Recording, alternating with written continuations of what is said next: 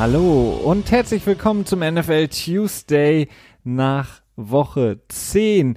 Seid gegrüßt. Eine Woche, die wir natürlich äh, besprechen müssen, ganz besonders besprechen müssen, denn es war eine sehr, sehr besondere Woche. Eine Woche, die man sich eigentlich hätte am Halloween Weekend denken können aufgrund der vielen unangenehmen Überraschungen, die es gab, vor allen Dingen für viele der Favoriten an diesem Wochenende, die gestrauchelt sind. Ähm, das bringt uns natürlich dann in die Lage, das alles auch zu besprechen, äh, die ganzen Favoriten, die gestrauchelt sind und ähm, viele Überraschungen, die wir gesehen haben, von denen Christian das erste Schneespiel, das wir sehen durften, wahrscheinlich die geringste Überraschung war an diesem Wochenende. Äh, Moment, das war Green Bay. Habe ich das richtig in der Ja, das war Green Bay gegen Carolina, das ähm, in der zweiten Hälfte dann äh, genau, zu einem los, ne? Haben ja, äh, Schneespiel wurde. Beziehungsweise ja, wurde dann ja auch ein sehr spannendes Ende dann auch noch am Ende, ne? Also äh, definitiv. Äh, ähm, die Panthers, die mit einem Touchdown plus Two-Point-Conversion noch ausgleichen konnten, äh, ist dann Christian McCaffrey nach äh, einigen äh, Goal-Line-Versuchen übergeben haben am Ende und er es dann nicht geschafft hat, nachdem er wieder ein 4 zuvor einen überragenden Tag hatte äh, und tja, sein Case für einen MVP-Titel weitermacht. Ah. Es hat so ein bisschen äh, an den Goal-Line-Stand erinnert, den die ja. Bucks damals, ich glaube, es war eins der ersten Thursday Night Games, die wir gesehen haben in dieser Saison, als Cam Newton noch spielen durfte, konnte. Naja, ich habe es angesprochen, die vielen Überraschungen, Christian. Welche von denen, ja, wir können ja mal so einen kleinen, ähm, ja, so ein kleines Voting machen. Was war für dich die größte Überraschung an dem Wochenende? Dass die, dass es kein ungeschlagenes Team mehr gibt in der Liga, dass die Titans nee. gegen Kansas City gewinnen, dass die Falcons in New Orleans gewinnen? Oder dass die Jets das äh, Rivalitäten bzw. das Derby in New York gewinnen? Ähm, ich würde eigentlich auch noch die Dolphins dazu packen. also 49ers fand ich jetzt nicht so überraschend, muss ich sagen, denn äh, du weißt ja, dass ich äh, sehr, sehr vorsichtig die ganze Zeit mit dem Undefeated Run der 49ers war. Speziell, wenn du dir anschaust, gegen wen sie in dieser Saison gespielt haben. Der qualitativste Win, äh, den sie in den acht Siegen bis jetzt eingefahren haben, war gegen Pittsburgh. Gut, nun ist Pittsburgh ähm, oder oder LA ja, aber ich würde Pittsburgh ein bisschen besser als LA einstufen. Und ähm, aber gut, ja. Gut, dass sie gegeneinander gespielt haben. Genau, und Pittsburgh gewonnen hat. Also habe ich direkt ein perfektes Argument dafür, ein, äh, ein Schlag, ein Totschlagargument vielleicht. Totschlag, ja. ja. Mhm. Ähm, Wir arbeiten ja immer noch an deiner Bewerbung für ESPN ähm, äh, oder Undisputed. Genau. Irgendwie sowas. Oder äh, Screaming Loudly.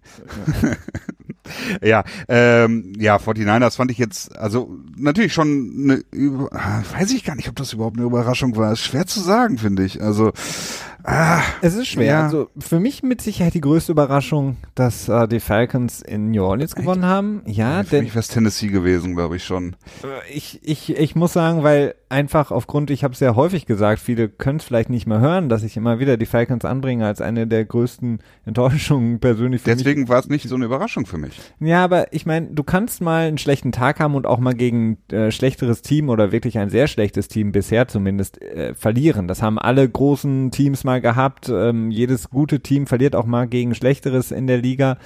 Ähm, an einem schlechten Tag, an dem eben vieles nicht zusammenpasst, aber die Art und Weise, wie die Falcons aufgetreten sind, also die Art und Weise, wie vor allen Dingen auch New Orleans zu Hause, ähm, wo sie eigentlich sehr, sehr stark sind, wirklich gar nichts zustande bekommen haben, vor allen Dingen in der Offense, ähm, mit Drew Brees, der jetzt ja auch zurück ist seit ein paar Tagen schon wieder. Es war jetzt nicht das erste Spiel nach der Verletzung, da könnte man noch sagen, okay, ja, meinetwegen, aber er kam ja zurück nach der Verletzung und hatte ein sehr, sehr gut, äh, gutes Spiel. Uh, und jetzt dieses Spiel, keine Touchdowns für ihn ja im Grunde genommen, ja, das passiert bei ihm, weiß nicht, alle zehn Jahre mal so ungefähr. Und das, das fand ich schon sehr, sehr überraschend. Also, dass die Falcons auswärts derart deutlich gewinnen konnten in New Orleans, das ja, hat mich überrascht. Dan Quinn hat sein Defensive Play Calling abgegeben, ne? Das ja, ist, und ein paar Assistants ausgetauscht, aber ich, ich meine, das bringt jetzt, ich glaube jetzt nicht, dass es einzig und allein, klar, das ist für die Medien immer schön, wenn man dann sagen kann, ja, okay, die, die, die, die Secondary hat großartig gespielt, klar, der Cornerbacks-Coach wurde, glaube ich, ausgetauscht, wenn ich mich richtig erinnere.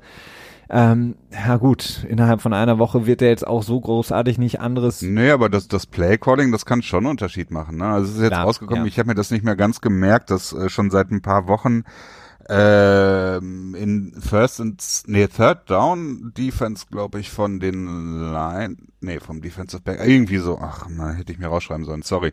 Ähm, auf jeden Fall, seit ein paar Wochen wurde schon ein gewisser Teil des Playcallings abgegeben von Dan Quinn. Und äh, jetzt hat er es, glaube ich, komplett abgegeben, ne? Mit einem Split Defensive Backs Coach und äh, Linebacker Coach, die äh, First und Second Down und Third Down getrennt voneinander callen. Mhm. Ähm, auch nicht ganz uninteressant, aber ja, gut. Deswegen, also die Falcons, weil sie halt so viel Potenzial haben, gerade halt in der Offensive äh, extrem viel Feuerpower haben. ja, okay. Ähm, wundert mich das, äh, also klar, es ist natürlich ein Upset und man hätte es nicht gedacht und das letzte Mal, dass ein äh, Team mit 1 zu 7, ein Team, das 7 zu 1 Deutschland geschlagen hat, ist auch schon wieder Ewigkeiten her, wenn man die ganzen äh, Twitter-Stats und Facts und Rekorde und so weiter mit reinnimmt, aber ihr wisst ja, das ist jetzt am Ende nicht so wichtig, äh, auf jeden Fall, aber für mich ist es schon deutlich Tennessee, die Kansas City geschlagen haben, denn es war, fand ich jetzt auch nicht ein überzeugender Win von Tennessee, aber äh, denn Kansas City hat doch einiges dafür getan, um am Ende auch noch zu verlieren und beziehungsweise Patrick Mahomes hat eigentlich alles dafür getan, um zu gewinnen. Und deswegen ähm, ist das für mich schon das Überraschendste gewesen an diesem Wochenende.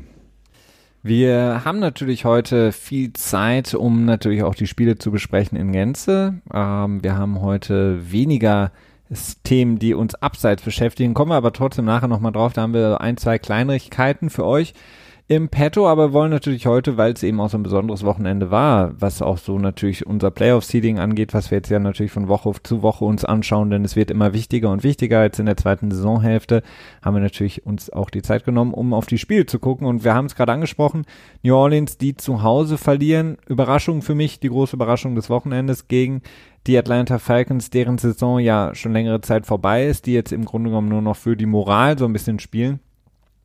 Ähm, was da natürlich wichtig ist, New Orleans, das ist natürlich immer eine Momentaufnahme, aber wir betrachten es eben auch von Woche zu Woche, rutschen ab damit im Playoff-Seeding, Christian, verlieren den zweiten Platz und damit, damit auch die First Round Bye fürs erste an die Green Bay Packers, die ihrerseits, wir haben es gerade angesprochen, zu Hause gewinnen konnten im ersten Schneespiel immer wieder schön, das zu sehen irgendwie. Das ist, hat so eine heimliche Atmosphäre, wenn dann auch schon die ersten Weihnachtswerbungen kommen im, äh, ähm, im Game Pass, dann äh, auch noch das ähm, Schneespiel, das passt. Also sie verlieren den Second Seed, die New Orleans Saints an, äh, Saints an die Green Bay Packers und ähm, sitzen damit jetzt nur noch auf dem dritten Platz. Also das ist eine größere Veränderung im äh, Bezug auf die Vorwoche.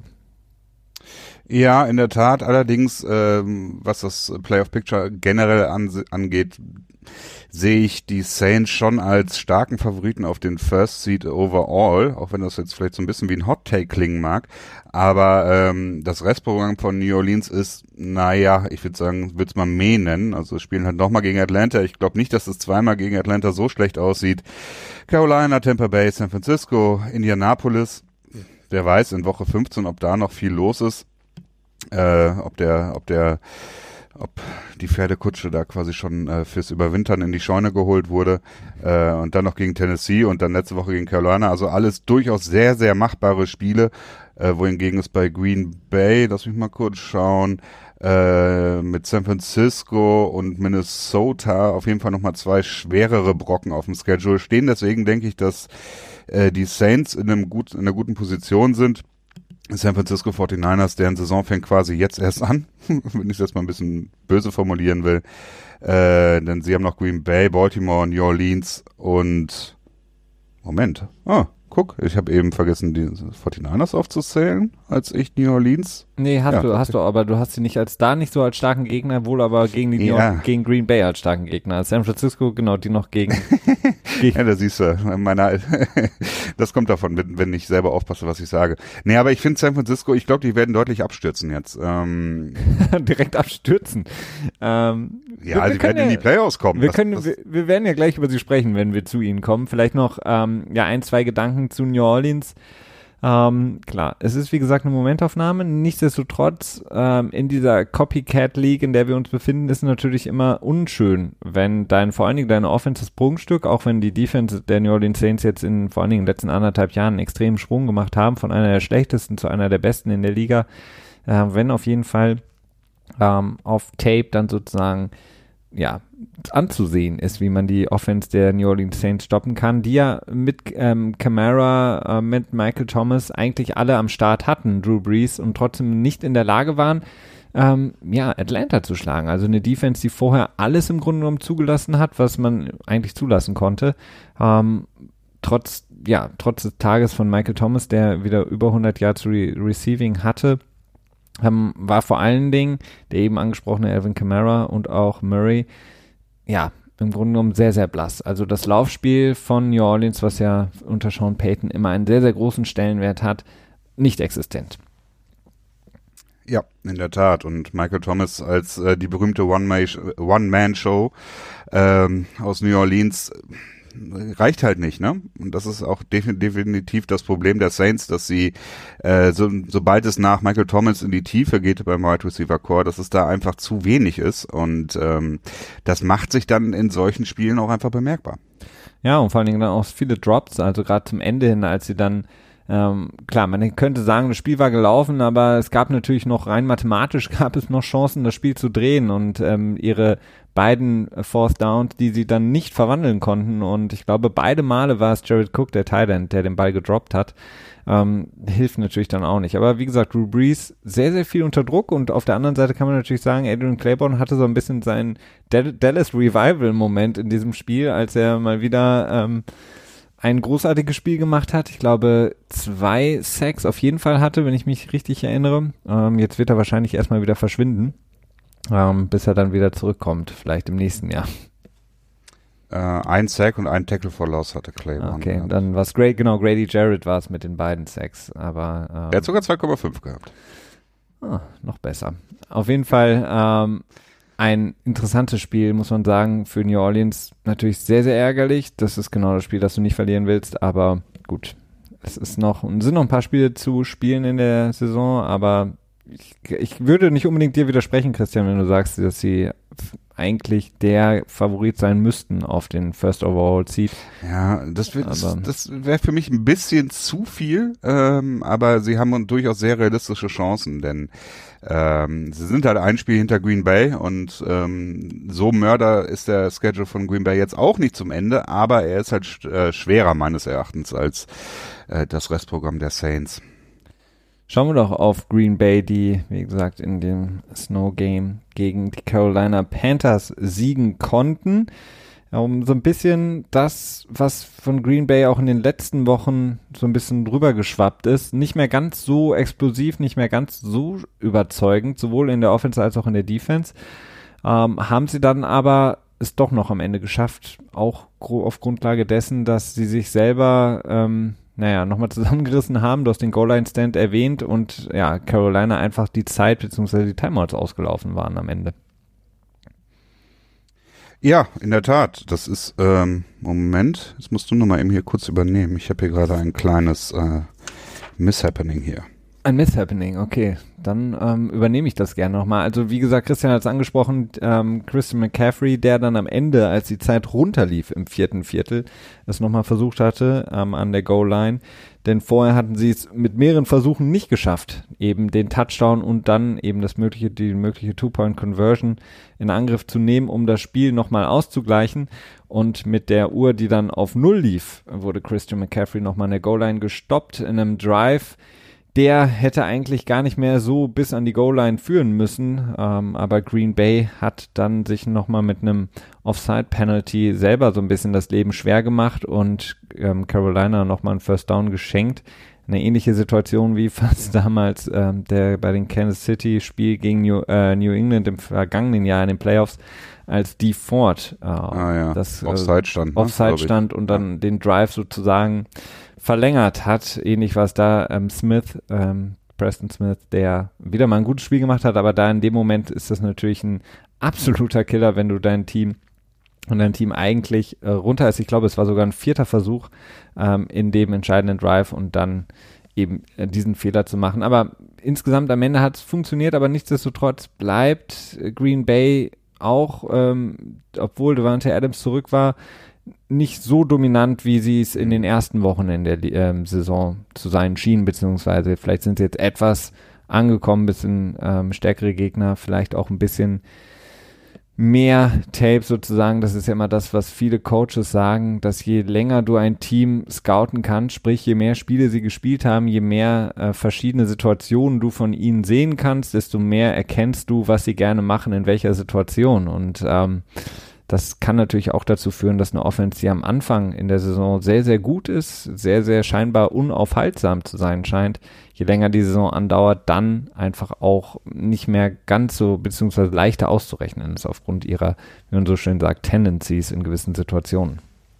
Willst du etwa andeuten, dass Matt LaFleur jetzt nicht so sonderlich innovationsfähig ist? Nee, das will ich gar nicht sagen, aber ähm, ich habe, wenn ich mir die Packers angucke, in den letzten Wochen schon häufiger mal das Gefühl gehabt, dass sie nicht mehr diese ja, Leichtigkeit hatten wie zuvor. Mhm. Also klar, sie haben, was sie natürlich für sie großartig ist, ist immer noch ihr Laufspiel mit Jones, aber auch Williams, die beide stark sind. Jones, der natürlich so eine absolute Touchdown-Maschine ist, also der im Grunde genommen, ja, immer mindestens einmal oder zweimal die Endzone findet in jedem Spiel, ähm, der gar nicht unbedingt seine 100 Yards immer braucht oder so wie sein Counterpart in dieser Woche, Christian McCaffrey, der ja jedes Jahr, äh, jedes Jahr sage ich jetzt schon, äh, jede Woche im Grunde genommen fast die 150 bis 200 Yard Marke von ähm, Line of Scrimmage aus bricht. Das braucht er gar nicht, aber er ist extrem, extrem wertvoll, weil er einfach so effizient ist sobald er in die Endzone kommt, beziehungsweise in die Red Zone kommt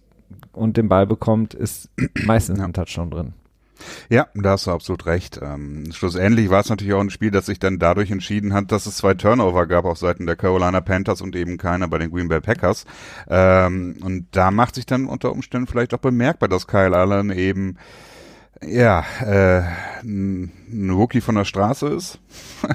Wenn du weißt, was ich meine. Auf jeden Fall kein etablierter Quarterback, dem vielleicht auch nur die Erfahrung fehlt, aber vielleicht auch ein bisschen an Klasse fehlt. Ähm, denn sonst könnte so ein Spiel halt schlussendlich komplett anders aussehen. Ne?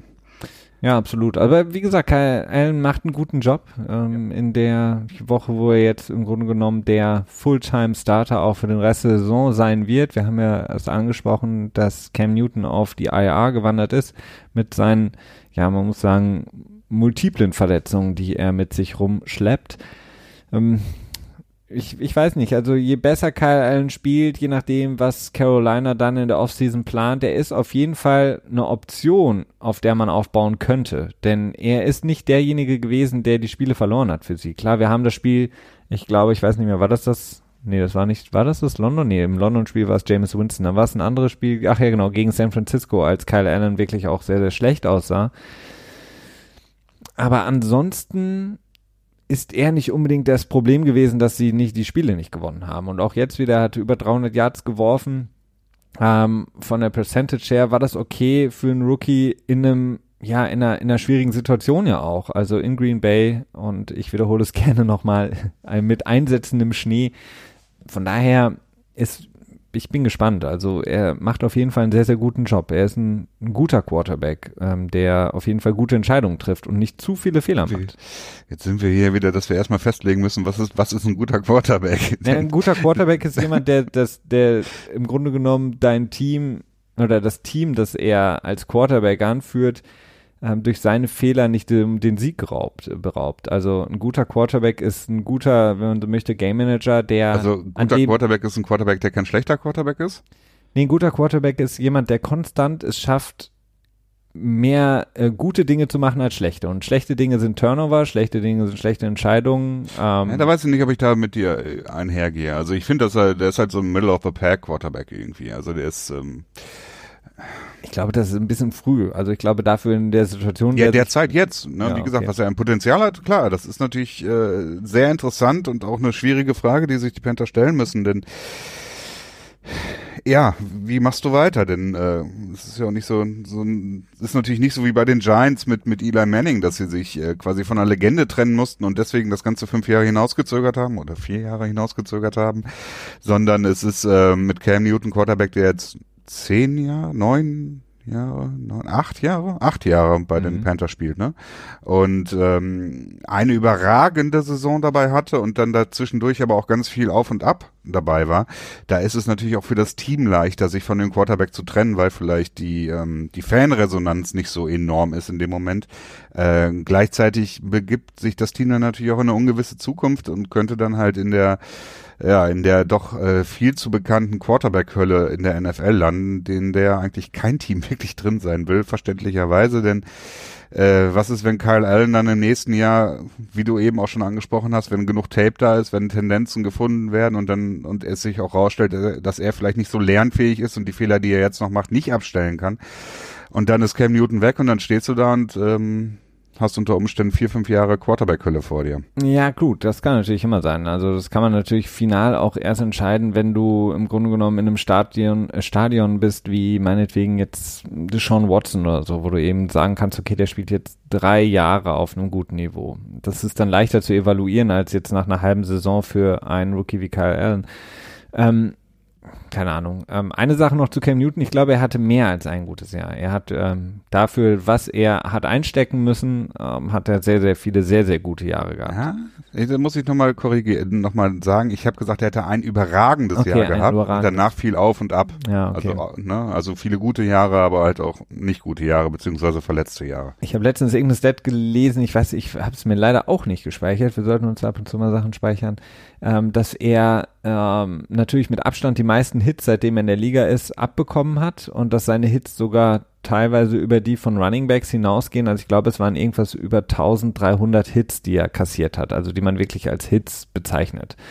Ähm, was extrem ist, wenn man sich das mal vorstellt. Ähm, der ist ein extrem ähm, sagen wir, stabiler Körper, aber ja. ähm, wenn man sich den, die Anzahl an Hits, die er abbekommen hatte im Laufe seiner Karriere, Karriere anschaut, beziehungsweise sich das einfach mal durchliest, das ist schon, naja, unglaublich, dass das überhaupt einen Körper aushält. Von daher wünsche ich nochmal an dieser Stelle Cam Newton alles Gute, dass er den Weg nochmal zurückfindet, wenn er das denn überhaupt vorhat. Ja, das frage ich mich dann. Das finde ich so weird. Im Moment ist, ist so immer häufiger meiner Twitter-Timeline die Geschichte darüber, dass es Quatsch wäre zu sagen, dass äh, Lamar Jackson aufgrund seiner vielen Running Back-Tätigkeit oder vielen Lauftätigkeit ähm, vorherzusagen, dass er eine kürzere Karriere hätte oder dass er es nicht lange aus, äh, aushalten kann. Denn ich sehe es halt an so vielen Stellen bestätigt und ich frage mich, worauf das ähm, worauf die das begründen, dass das Quatsch wäre zu sagen, ne, bla bla bla, dass es halt nicht so weitergehen kann. Also ich bin da sehr skeptisch, denn ähm, wenn ich halt laufende Quarterbacks jetzt in den letzten zehn Jahren mir angucke, dann äh, gab es bei allen immer dieselbe Geschichte, dass, dass die Qualität des Laufspiels mit der Zeit nachgelassen hat. Ja. Ähm, Beziehungsweise nicht nur die Qualität des Laufspiels, sondern auch andere Verletzungen mit einhergegangen sind. Entweder sie haben es einfach weniger gemacht oder also, dass sie einfach von sich aus gesagt haben, okay, ich versuche einfach nicht mehr jedes Mal zu laufen oder sind durch Verletzung rausgeflogen. Es gibt natürlich auch immer wieder andere Beispiele. Also ich meine, ähm, ja gut, Russell Wilson ist so das einzige Gegenbeispiel, finde ich. Ja, beziehungsweise man könnte ja auch als Beispiel Michael Vick anführen, der, wenn er nicht ein ziemliches ähm, A. Punkt, Punkt, Punkt gewesen wäre und wegen seiner illegalen Hundekämpfe ins Gefängnis hätte gehen müssen, wäre seine Karriere wahrscheinlich auch noch weitergegangen. Und er hatte ja danach auch noch mal sehr großen Erfolg in Philly ähm, und ja, auch nicht lang, ne? Ja, aber da, da war es dann nicht unbedingt verletzungsbedingt bei Michael Vick, sondern einfach, weil er über den Zenit hinaus war. Also weil er auch nicht mehr einfach äh, gut genug war. Und ja, ich weiß nicht, ich würde ja jetzt argumentieren, dass Verletzungen auch dazu geführt haben, dass er schneller über sein Zenit drüber war, weißt du? Das mag Aber sein. ja, gut. Es ist, es ist, Was ist der Standard, ist halt die Frage. Also Peyton Manning, Tom Brady sind mit Sicherheit nicht der Standard. Ne? Also man muss halt irgendwo so ein Mittelding dazwischen finden für einen ähm, Quarterback-Leben sozusagen in der NFL. Ich finde aber schon, dass als auch wenn du jetzt Peyton Manning und Tom Brady rausrechnest, ich meine, es gibt genug Quarterbacks, die äh, weit über 30 sind und äh, mehr oder weniger auf einem konstanten Niveau spielen, wenn nicht sogar besser werden, weil sie halt vielleicht mehr Wissen ansammeln. Ja, klar. Ja, also das, deswegen, also na, ich weiß es nicht. Wir werden sehen, wir werden, wir werden sehen, was mit Cam Newton passieren wird. Wir wünschen ihm natürlich alles Gute, schnelle Genesung, hoffen, dass diese lange Pause, die er jetzt hatte, dazu führen wird, dass er endlich dann auch mal wieder fit ist. Und ich glaube schon, dass wenn er zurückkommen kann, dass er dann auch noch ein paar Jahre in sich hat. Ähm, werden wir sehen. Ähm, wie gesagt, die Green Bay Packers also mit einem wichtigen Sieg zu Hause, der sie auf den zweiten Platz in dem Playoff Picture katapultiert. ähm, naja, katapultiert ist vielleicht etwas viel. Sie hüpfen ein wenig äh, und hüpfen über die New Orleans Saints, die wir gerade eben angesprochen hatten, zu Hause verloren haben. Was uns, Christian, dann zu weiteren Spielen und weiteren Überraschungen des Wochenendes führt. Und ähm, du hast es eben angesprochen, deine größte Überraschung, kommen wir doch dazu und hüpfen in die AFC rüber. Der Sieg der Tennessee Titans, die jetzt fünf Siege bei fünf Niederlagen auf dem Konto haben Ryan Tannehill, der unglaublich, unglaublich motiviert zu sein schien, dieses Spiel zu gewinnen und die Kansas City Chiefs, du hast es gut eigentlich formuliert, viel gemacht haben, um das Spiel auch dann wirklich zu verlieren, ähm, obwohl ihr Quarterback Patrick Mahomes bei seiner Rückkehr nach seiner kurzen Verletzungsphase eigentlich alles dafür getan hat, das Spiel zu gewinnen. Ja, es, man hat eigentlich nur an ganz wenigen Stellen überhaupt sehen können, dass Patrick Mahomes äh, vielleicht nicht ganz so mobil ist, wie er sonst mobil ist. Es fing schon ganz am Anfang damit an, okay, der erste Pass hätte eigentlich schon fast direkt intercepted werden müssen, klammern wir den vielleicht mal aus. Aber ähm, dieser Sprungpass zu war das, weißt du noch, Hartman, wer das war? McCall Hartman. Ja, äh, das war ja schon, das ist halt dieser typische Mahomes-Style, beziehungsweise eben nicht typisch, weil er so atypisch, ne? Ja. ähm, schon sehr, sehr beeindruckend. Ähm, ich glaube, für 400 Yards, vier, oh, 446 Yards, ja, das ist es schon nicht ohne, äh, aber halt einiges an, an, an Fehlern, die passiert sind, speziell zwei Field Goal Operations, die irgendwie total äh, daneben waren, die dann am Ende das Spiel gekostet haben. Und halt die ähm, Laufverteidigung von äh, Kansas City, die immer wieder zu Problemen führt und in diesem Spiel ganz besonders zu Problemen geführt hat, denn äh, Ryan Tannehill hat sicherlich ähm, ein gutes Spiel gemacht, aber halt auch nur für 181 Yards geworfen. Ne? Also der hat jetzt nicht die Hütte angezündet. Insofern ähm, ja, äh, sind sie 188 Yards Rushing gewesen von äh, Derrick Henry, die Tennessee äh, den größeren Anteil am Sieg hatten dann. Absolut, plus zwei Touchdowns, aber man darf nicht vergessen, Ryan Tannehill mit seiner Two-Point-Conversion, ganz, ganz ja. wichtig. Also wurde er an der anderthalb Yard Linie eigentlich gestoppt und das ja, er hat wirklich gelaufen, als wenn sein Leben davon abhängt. Ja, ne? absolut. Ist, äh, Oder seine Karriere. Sich auch nicht geschont. Also sein, seine, seine Starting-Position auf jeden Fall in Tennessee plus eben darüber hinaus, was dann passieren wird mit ihm. Also er hat, hat da wirklich sehr, sehr viel reingelegt und ähm, er war konstant, das kann man sagen. Er hat nicht irgendwie, die, du hast es angesprochen, nicht die Hütte angezündet, aber seine zwei Touchdowns plus eben, dass er sehr, dass er eben keine Fehler gemacht hat. Das, was ich meinte, äh, ganz zu Beginn. Ähm, er war konstant. Er hat die meisten seiner Bälle auch an den Mann gebracht. Also er hat, war, glaube ich, auch bei nicht vielen Versuchen relativ sicher. Ich glaube, er hatte drei, fünf, nee, sechs äh, Fehlwürfe, wenn man so möchte. Aber natürlich Derrick Henry, und man hat es in der zweiten Hälfte gesehen, konnte im Grunde genommen machen, was er wollte, denn die äh, Defense von Kansas City, die natürlich auch stark gebeutelt war durch Verletzungen, ähm, hatte im Grunde genommen gar keine Chance, ihn irgendwie aufzuhalten. Und der ist einfach durchgelaufen, wie er wollte.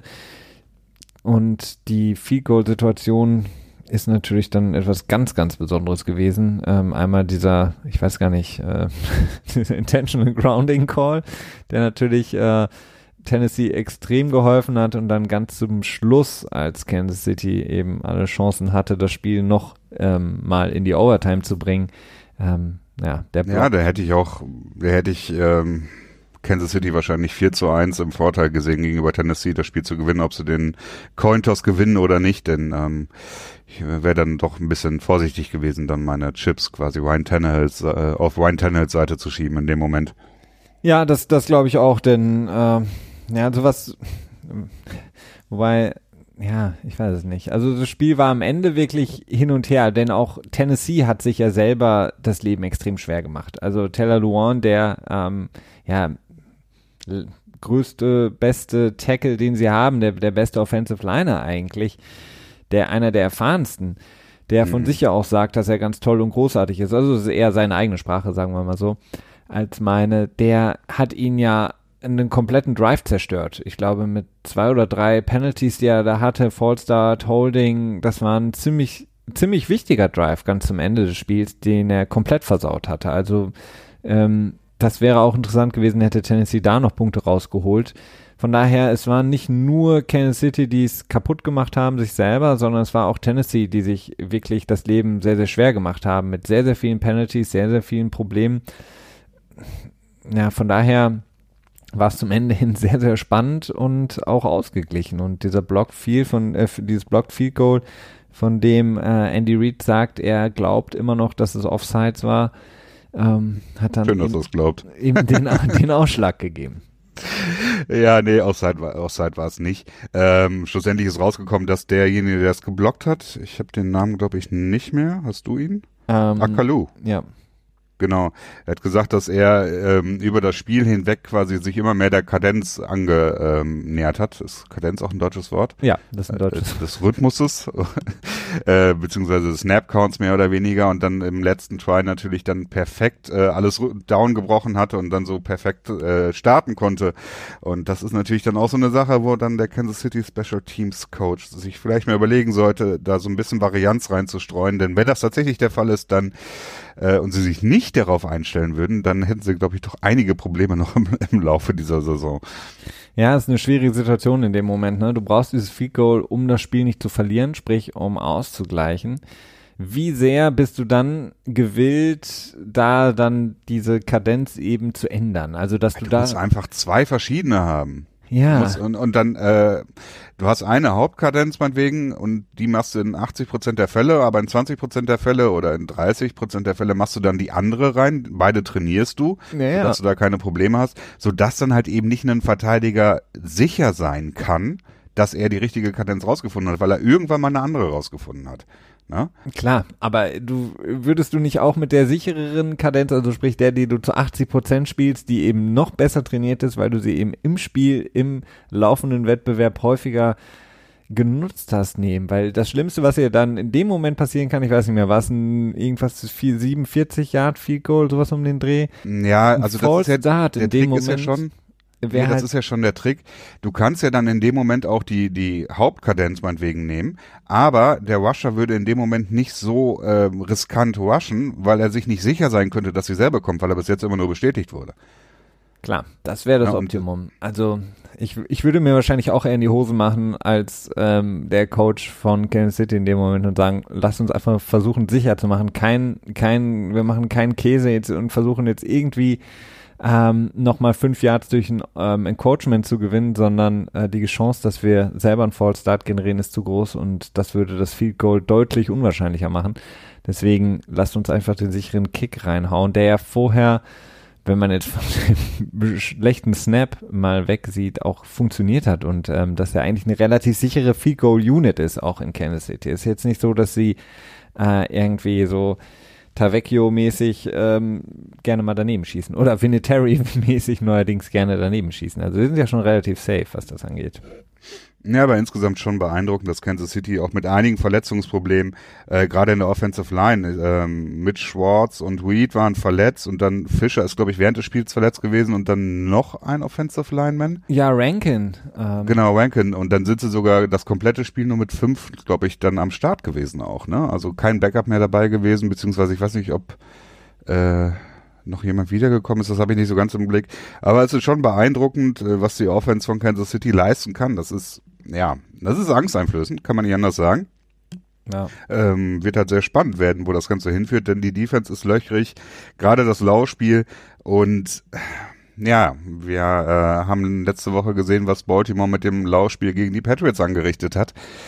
Wird sich zeigen, äh, wie sich das entwickeln kann. Also ist schon eine Sache, die mir als Kansas City-Fan schon äh, auf jeden Fall im Hinterkopf bleiben würde. Und diese Niederlage ist natürlich jetzt auch gerade fürs Playoff-Picture extrem, extrem unschön, denn äh, die Situation äh, gestaltet sich jetzt deutlich schwieriger, noch irgendwie in die Bye-Week hineinzukommen.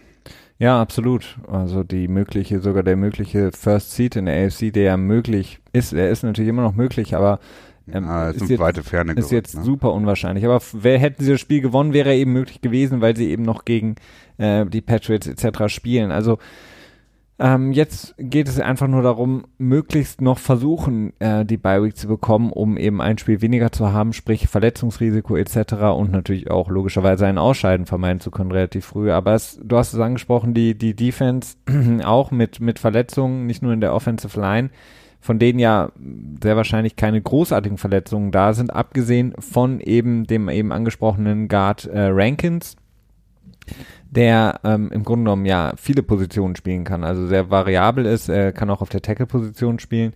Er wird die komplette Saison ausfallen äh, für Kansas City mit einer Knieverletzung, aber eben auch ganz wichtig auf der Defense-Seite äh, Emmanuel Ogba, der als Situational Pass Rusher äh, nicht unbedingt als Starter, aber da einen sehr, sehr guten Job gemacht hat.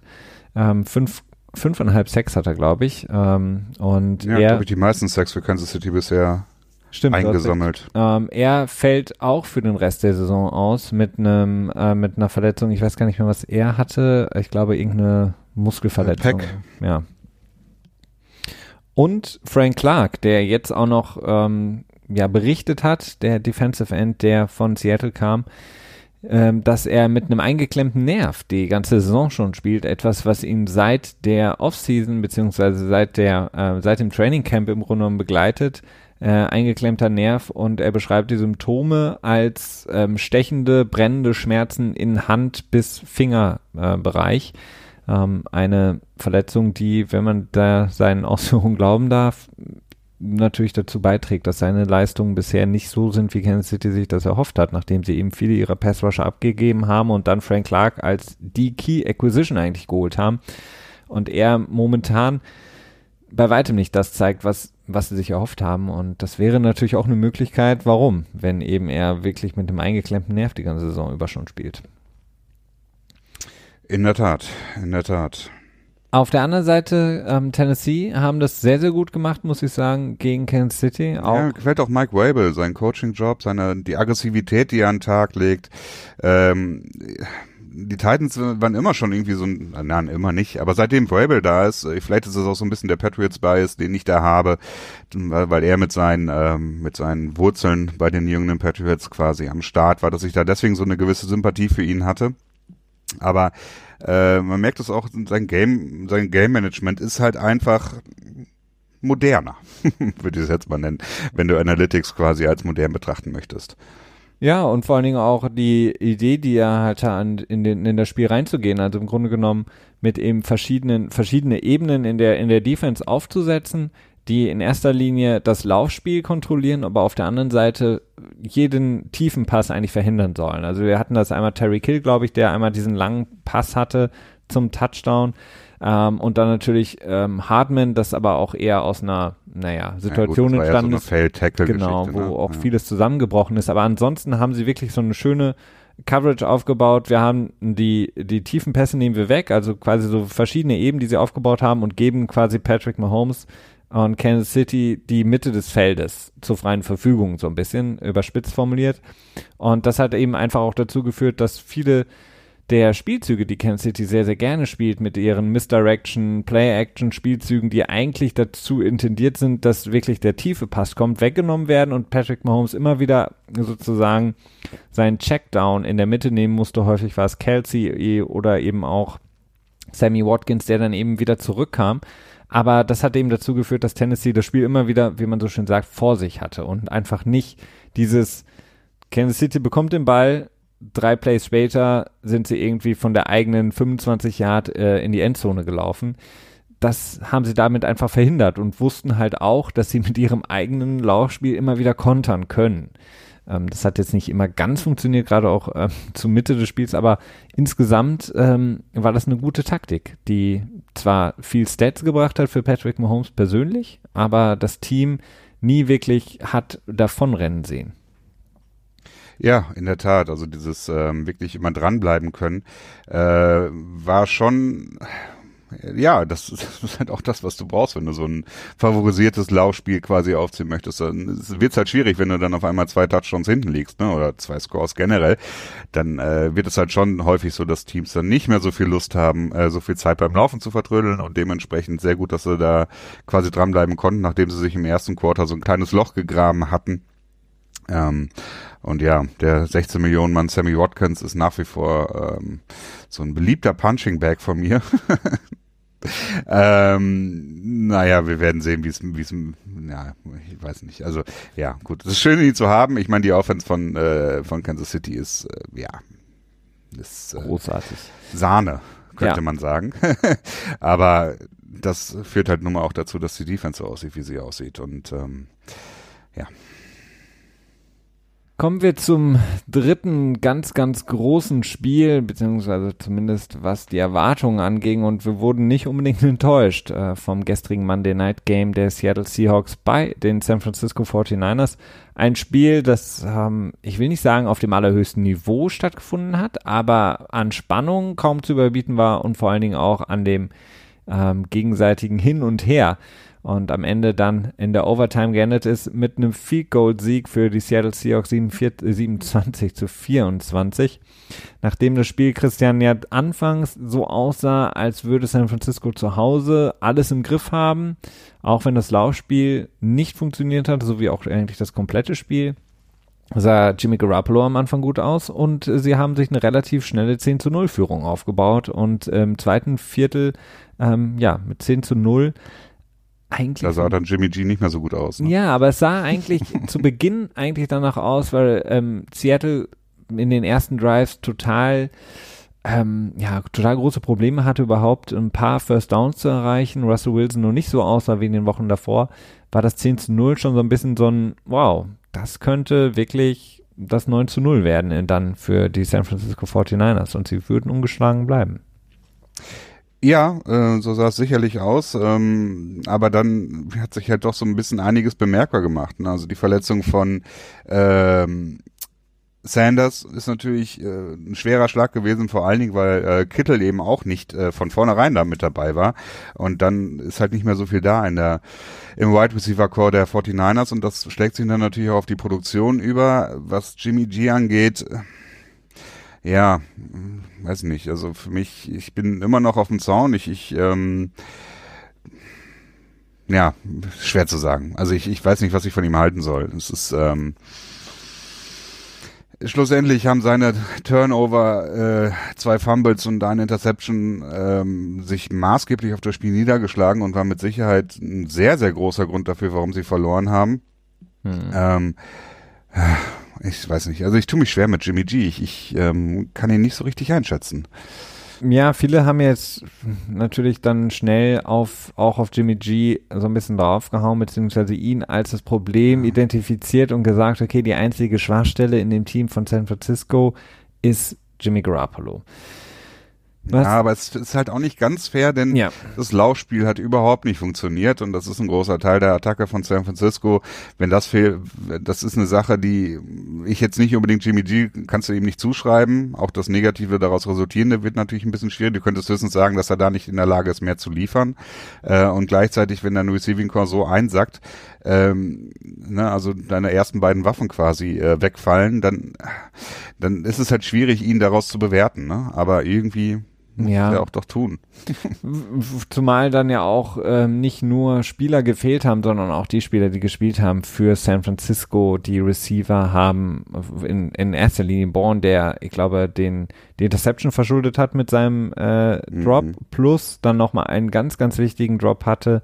Ähm, ich glaube, bei einem dritten Versuch ähm, später im Spiel dann, ja, und ich glaube nochmal einen Ball ge so gejuggelt hat und dann nochmal von Dix, dem Safety der Seahawks, umgerannt wurde. Also der hat wirklich extrem schwach gespielt. Die Offensive Line, obwohl ähm, ja die Key Pieces auf der Tackle-Position zurückgekommen waren für das Spiel, hat ähm, nie Jadavion Clowney unter ähm, äh, irgendwie in den Griff bekommen, der von dann ab dem zweiten Viertel an das Spiel für die Seattle Seahawks Defense komplett übernommen hat. Mhm.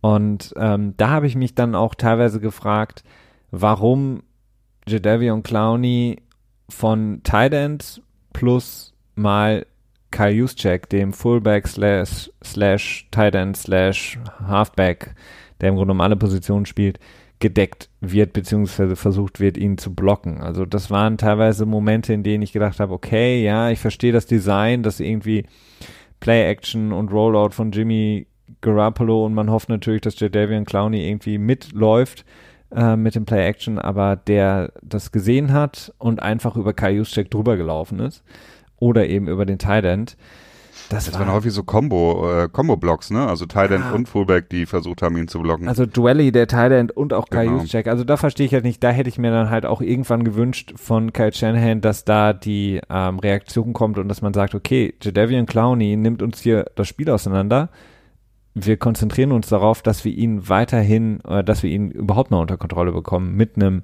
Offensive Liner, mit einem Double Team, aber nicht mit einem Double Team von einem undersized äh, Fullback und einem, ich will nicht sagen undersized, aber einem, ähm, einem End, der eben nicht George Kittle ist. Und das ist halt ein Problem. Dann kannst du Jadavian Clowney nicht aufhalten. Ja, da hast du nicht unrecht. Ähm, das ist schwer zu sagen. Ähm, was, ja, ich weiß nicht, was die 49 Also ich bin wirklich, ich, ich, ich, ich male ihnen jetzt keine sehr rosige Zukunft mehr. Also ein Playoff-Team werden sie mit Sicherheit sein. So tief werden sie dann wohl doch nicht fallen. Aber diese, diesen 8 zu, 8 zu 0 Nimbus, den sie sich quasi aufgebaut haben, der ist meines Erachtens äh, übertrieben gewesen. Also ein bisschen zu sehr hypig. Kann gut sein. Auf jeden Fall wird ähm, jetzt die kommenden Wochen für San Francisco ganz, ganz, ganz, ganz, ganz entscheidend. Du hast es vorhin schon mal angerissen. Nach diesem, äh, nach dieser ersten Niederlage in der Saison gegen Seattle geht's gegen Arizona. Da haben sie in der Woche davor äh, gewonnen. Aber dann nach geht's gegen Green Bay. Dann geht's nach ähm, Baltimore gegen die Ravens. Dann geht's nach New Orleans gegen die Saints. Und dann spielen sie am Ende nochmal gegen Seattle. Also das sind alles Spiele, die jetzt nach der Vorstellung natürlich auch verloren gehen können. Ähm, von daher, ja, wird es sehr, sehr schwierig. Auf der anderen Seite die Seattle Seahawks, die einen großen Sprung machen durch ihren Sieg, ähm, um die 49ers dann wieder im Westen zu, einzuholen, beziehungsweise dann auch überholen zu können. Ähm, auch sie haben nicht wirklich überzeugt in dem Spiel, muss man sagen. Aber ähm, Russ. Ich verstehe nicht, warum Chris Carson immer noch so viele Snaps bekommt. Also der fummelt rechts und links und äh, ist immer wieder am Start. Also es ist äh, erstaunlich. Und Pete Carroll ist sowieso, ähm, ja, Pete Carroll halt, ne? Aber sie, ähm, Russell Wilson hat zumindest, auch wenn er jetzt keinen großartigen Tag hatte, ähm, macht zumindest einfach mehr als ein Jimmy Garoppolo, beziehungsweise kann halt einfach auch mehr kreieren. Und da sieht man halt einfach den, den krassen Unterschied dieser beiden Quarterbacks, die beide Probleme hatten, weil ihre O-Line nicht genug ähm, sozusagen sie beschützen konnten. Beide Defensive Lines, aber auch beide generell Defensive Abteilungen sehr, sehr gut gespielt haben. Beide auch gefummelt haben. Beide gefummelt haben, beide Interceptions hatten, natürlich die von Russell Wilson in diesem Drive, den er eigentlich sehr, sehr schön sozusagen orchestriert hatte, dann, ähm, als er dann Jacob Hollister seinen Tight End an der Wheel Route gesucht hat und dann eigentlich ein, ja, einen Fehler macht, den, den er eigentlich sonst nicht macht, also zumindest nicht in dieser Saison gemacht hat bisher. Und da hätte er das Spiel ja auch schon eigentlich vorentscheiden können. Ansonsten muss man sagen, war es jetzt auch keine großartige Vorstellung, aber gemessen an dem ähm, Setting muss man sagen, war das natürlich für Seattle ein unglaublich krasser Sieg, der natürlich wahrscheinlich auch extrem viel Momentum mit drüber schwingen wird in die kommenden Wochen. Ja, ich denke auch. Ähm, Seattle finde ich ein bisschen schwierig, denn was, was so diese generelle Teamaufbau angeht, das ist, ähm, ja, Josh Gordon war jetzt irgendwie bei der Hälfte der Snaps ungefähr schon am Start, der frisch äh, von vom Waiver Wire geclaimte ehemalige Patriot äh, Wide Receiver? Ja, Wide Receiver. Ich wollte jetzt irgendwie noch ein äh, noch irgendwas Beschreibendes dazu packen, aber mir ist nichts eingefallen, was ich hätte anbringen können. Stiefkind? es äh, hat, hat ein paar Slants gelaufen und ein paar, paar Posts und, und ist auch gut, aber konnte wohl noch nicht das ganze Playbook. Ähm, Tja, ich weiß es nicht. Es ist natürlich auch die Frage, was mit Lockett jetzt ist, mit Tyler Lockett, der irgendwie eine, eine, eine Mus Muscle Contusion hatte, was ich nicht so genau weiß, was es ist, außer dass die Muskeln anschwellen und äh, Blutwehen abtrennen können oder ab ähm, ich glaube es, wenn ich Quatschen. kurz ein, intervenieren darf, das ist was ähnliches, was auch Rob Gronkowski nach dem Super Bowl hatte, was er mehrfach okay. angesprochen hatte, als eben mhm. Flüssigkeit mhm. abgepumpt oder abgesaugt werden musste. Das heißt, eine Schwellung, äh, beziehungsweise eine, eine Prellung, die entsteht und auch bei Tyler Lockett, mhm. wenn ich das richtig verstanden hat, eben wenn eben mit Fullspeed jemand mit dem Helm auf deinen Oberschenkel ja. knallt, was dazu führt, dass du innere, ähm, einen inneren Bluterguss hast. Und mhm. dieser äh, Bluterguss muss eben, weil der sich eben ausdehnen kann oder ja, natürlich sich ausdehnt, ähm, muss irgendwie der Druck entlastet werden. Ja, Bei ja Tyler- so eine Prellung. Ich habe es gerade gegoogelt. Bei Tyler Lockett, der hat das ähm, die Nacht in einem Krankenhaus in San Francisco verbracht. Es gibt da jetzt aber schon eine leichte Entwarnung, dass es nicht ganz so schlimm ist, wie Pete Carroll es nach dem Spiel dann auch angedeutet hatte, als er sagte, es ist eine sehr, sehr ernsthafte Situation. Es ist mit Sicherheit nicht ähm, easy und auch nicht angenehm. Das müssen großartige Schmerzen sein. Wir wissen es von Mhm. Rob Gronkowski, der was ähnliches erlebt hatte im Super Bowl. Also ein riesiger innerer Bluterguss, der eben behandelt wird. Ich weiß nicht, wie man da das, äh, die Flüssigkeit raussaugt, das Blut abpumpt oder ähnliches, ähm, Mit Blutegeln. die man in, in das Bein reinsteckt oder also die, weil der, der Inne ist ja innen, in, Innenbein, ist ja Oder die keine gucken, die gucken in, in 500 Jahre alte Literatur, wie sie es mit dem Aderlass damals gemacht haben. Ja, genau. Oh, du hast zu viel Blut im Oberschenkel, wir schlitzen dir mal die Arme auf. ähm, Ja, das wäre aber insgesamt, was du gerade angesprochen hast, ist ja auch interessant bei Seattle. Sie machen einen guten Deal im Grunde genommen mit ihren Acquisitions, die sie geholt haben. Ich meine, Jadavian Clowney war, wenn man so will, der MVP des Spiels. Seattle ach, hat den bekommen für einen Apfel und ein Ei. Wir haben drüber gesprochen. Ähm, die Texans und, und zwei Linebacker. und zwei Linebacker, die äh, zusammen drei Tackles schon haben für die Texans. Und die Das ist ein Texans Special Teamer. die, die Texans bezahlen ja auch noch oder haben die Hälfte des Salaries für Jadavian Clowney bezahlt, um ihn loszuwerden. Ähm, dann haben sie Brown, der äh, in der O-Line ein, eine gute Rolle spielt, jetzt in dem gestrigen Spiel auch seine Probleme hatte, definitiv. Aber wenn man eben, wie gesagt, das Setting sich anschaut, eben auch die Gegner sich anschaut in der D-Line, nicht unbedingt so verwunderlich. Ähm, dann Bra ähm, Gordon, den sie von den Patriots beziehungsweise dann sich geclaimed haben, der zumindest zwei sehr wichtige Catches hatte, ähm, dritter und äh, verwandelt hat, also Third Down Conversions, dank Josh Gordon. Dann Jacob Hollister, den die Patriots nie so wirklich in ihr System einphasen konnten, den Thailand, der jetzt auch natürlich aufgrund von Verletzungen bei den Seattle Seahawks, aber da eine großartige Rolle spielt. Ich meine, der, der Touchdown war, ach, Pass von Russell Wilson war einfach großartig. Der ja, Catch. es hat jetzt wenig mit Hollister zu tun. Nee, ja, gehabt, das hat weniger mit Hollister zu tun, aber Hollister spielt da eine sehr, sehr gute Rolle. Auch in der letzten Woche schon, in den Wochen davor. Also ich glaube, aufgrund der Titan-Situation in New England, die würden sich vielleicht jetzt nochmal das nochmal neu überlegen, ob sie ihn da wirklich spielen lassen würden, äh, ähm, abgeben wollten. Glaube ich nicht. Also ich glaube, dass ähm, das hat Tom Brady ist halt so mega picky, wa- was seine Receiver angeht. Wenn die irgendwie einmal einen Fehler machen, dann guckt er so mit dem Arsch nicht mehr an. Und ich befürchte, dass das Jacob Hollister passiert ist. Und das ist halt bei einem Team, äh, das von Russell Wilson geführt wird, ich vermute mal nicht so. Denn äh, wenn wir uns daran erinnern, das erste Spiel, das, das Josh Gordon mit den Patriots im letzten Jahr in Woche vier oder so war das, glaube ich, gehabt hatte, ähm, hatte der irgendwie am Ende vielleicht fünf Snaps oder so gehabt.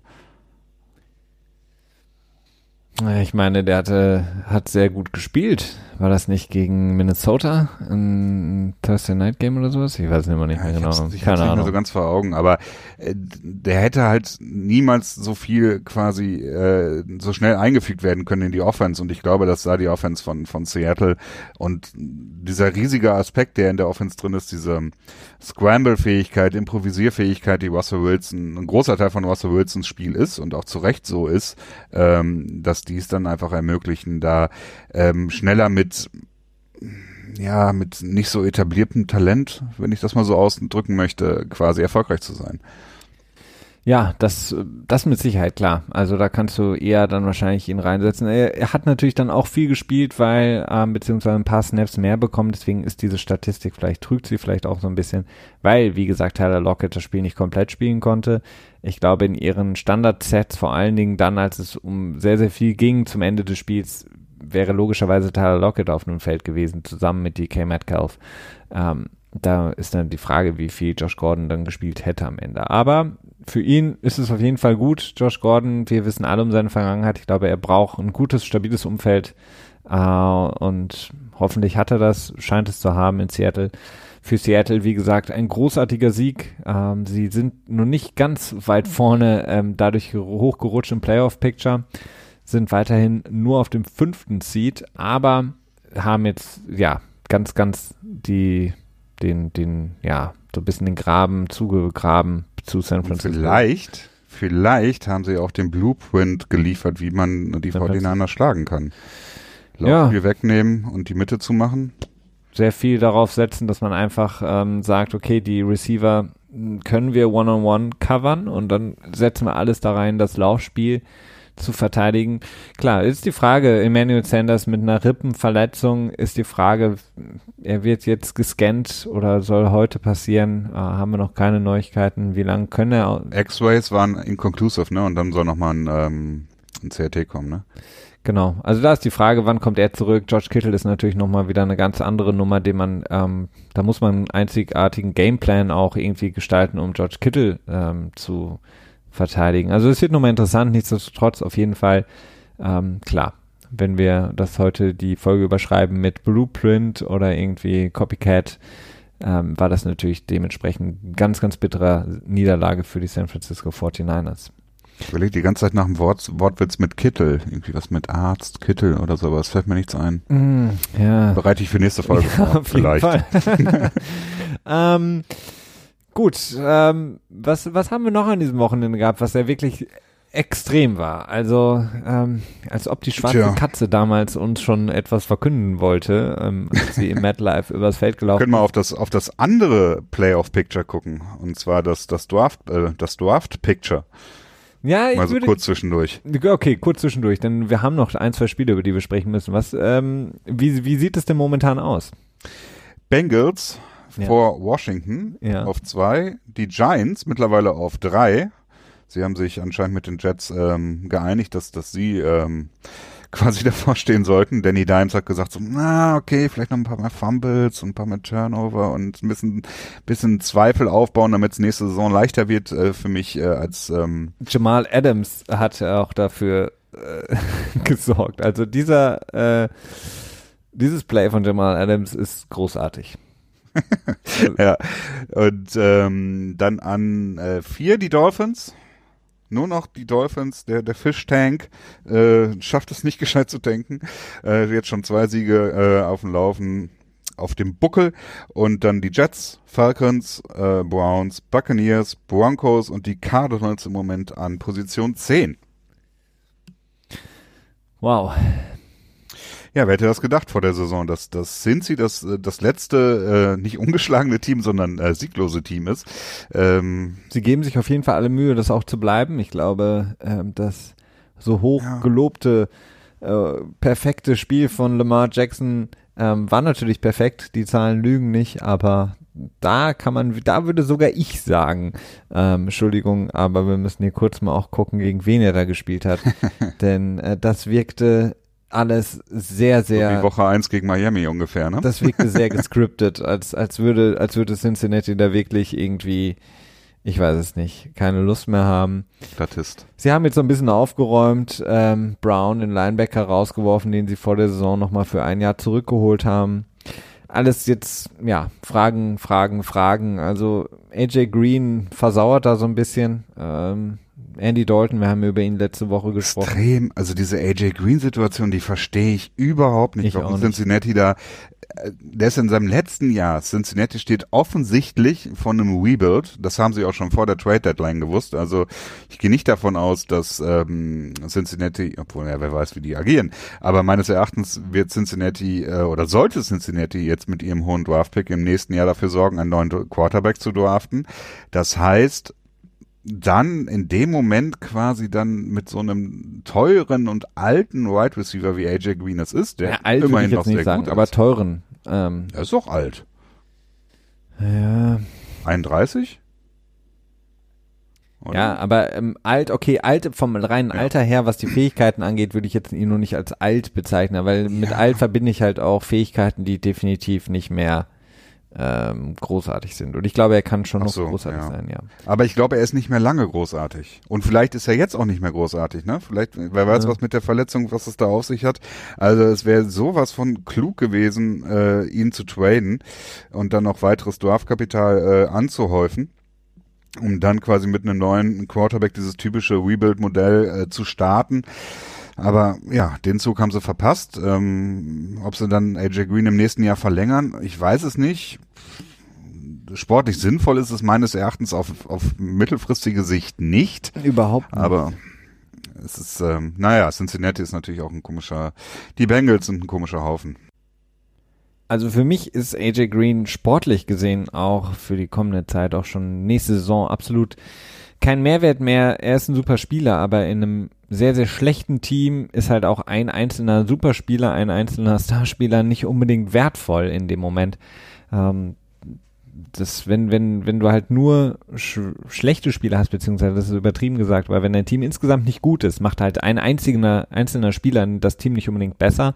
Insofern wäre sein Value sehr, sehr groß gewesen, hätte man ihn getradet, so wie du es angesprochen hast. Ähm, Im Grunde genommen kann man sagen, neuer Coach, sportlich noch schlechter und das Management bei den Bengals, ja, immer noch unverständlich schwach, so wie auch in den Jahren zuvor schon. Da passiert nicht viel und wenn was passiert, ja, ist es im Grunde genommen nichts, was man irgendwie erwähnen müsste. Draft ja, Free Agency kaum, Trades kaum. Sie lassen ihre Spieler gerne gehen, einfach in der Free Agency. Ähm, sie versuchen nicht so gerne was daraus zu holen noch aus dem, was sie haben. Ja, ein frustrierendes Franchise. Kommen wir ähm, vielleicht noch zu so ein paar äh, Spielen, Christian, die wir gesehen haben, die auf jeden Fall noch so ein paar Playoff-Implikationen haben. Da muss man natürlich drüber sprechen, über das Spiel der Pittsburgh Steelers ähm, gegen die LA Rams zu Hause in Pittsburgh. Gewinnen sie 17 zu 12. Eine mh, kleine Überraschung, muss man wirklich sagen, auch wenn ähm, ja, die Rams in den vergangenen Wochen nicht unbedingt gezeigt haben, dass sie sehr, sehr gut draus sind. Die Siege gegen die Bengals sind jetzt, ja, wie wir natürlich auch wissen, nicht unbedingt sehr, sehr aussagekräftig. Das Spiel hat aber gezeigt, dass die Rams extreme Probleme haben und dass die letzte Saison, die ja großartig verlief, jetzt mal ausgenommen von dem Super Bowl-Sieg, aber alleine auch in den Super Bowl zu ziehen, überhaupt sich gar nicht mehr widerspiegelt in dieser aktuellen Spielzeit. Ja, definitiv. Also im Prinzip ist ähm, Jared Goff sowas von am, am Abstinken im Moment. Das ist äh, unglaublich. Ich habe jetzt mal die, die letzten 16 Spiele von Jared Goff, also im Prinzip eine komplette Saison, wenn du so willst. Ähm, 4200 Yards, gut, das ist so, hm, ja, okay. Aber 17 Touchdowns, 16 Interceptions.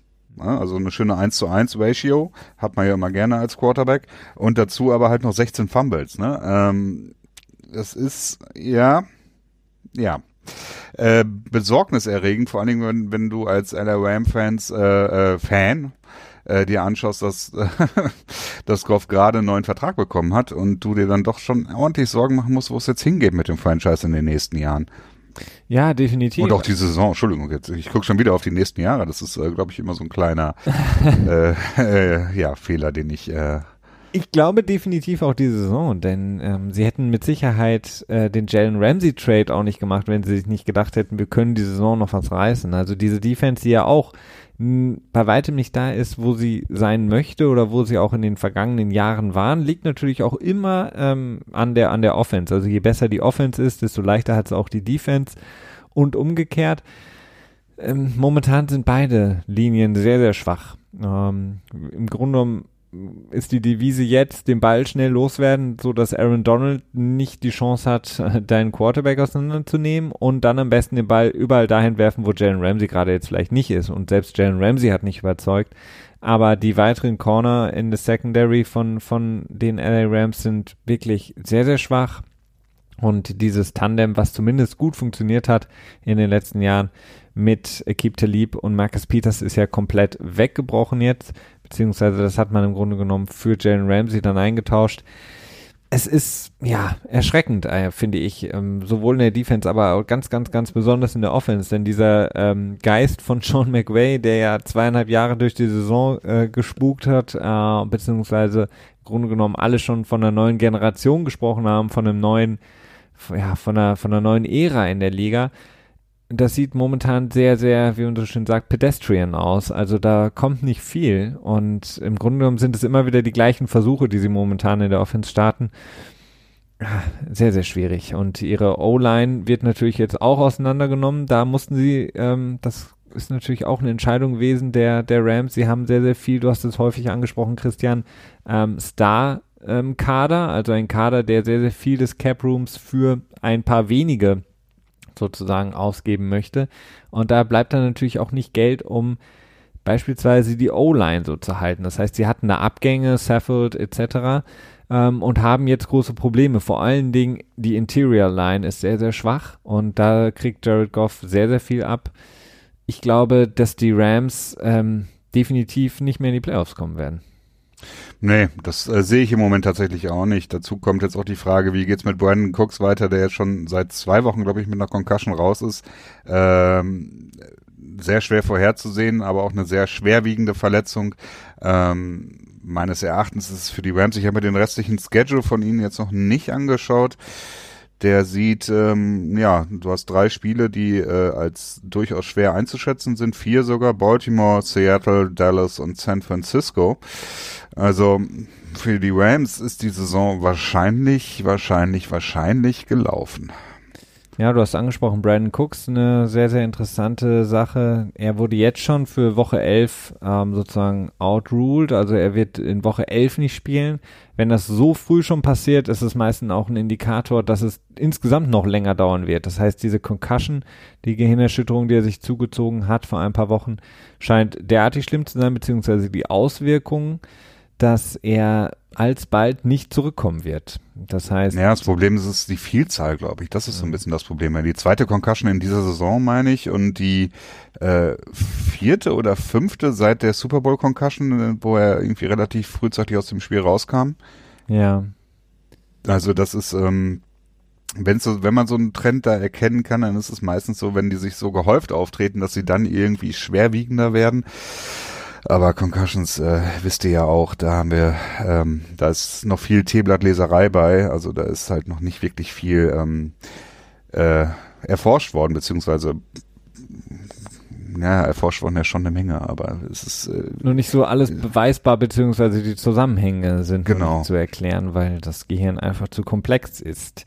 Ähm, auf der anderen Seite, die Pittsburgh Steelers sitzen auf einmal eine der größten Veränderungen in unserem Playoff-Picture, Christian, auf einmal drin im Playoff-Seeding ähm, in der AFC. Die haben den sechsten Platz getauscht mit den Indianapolis Colts, die ähm, ja, musste man fast erwarten, gegen Ryan Fitzpatrick und die Miami Dolphins verloren haben.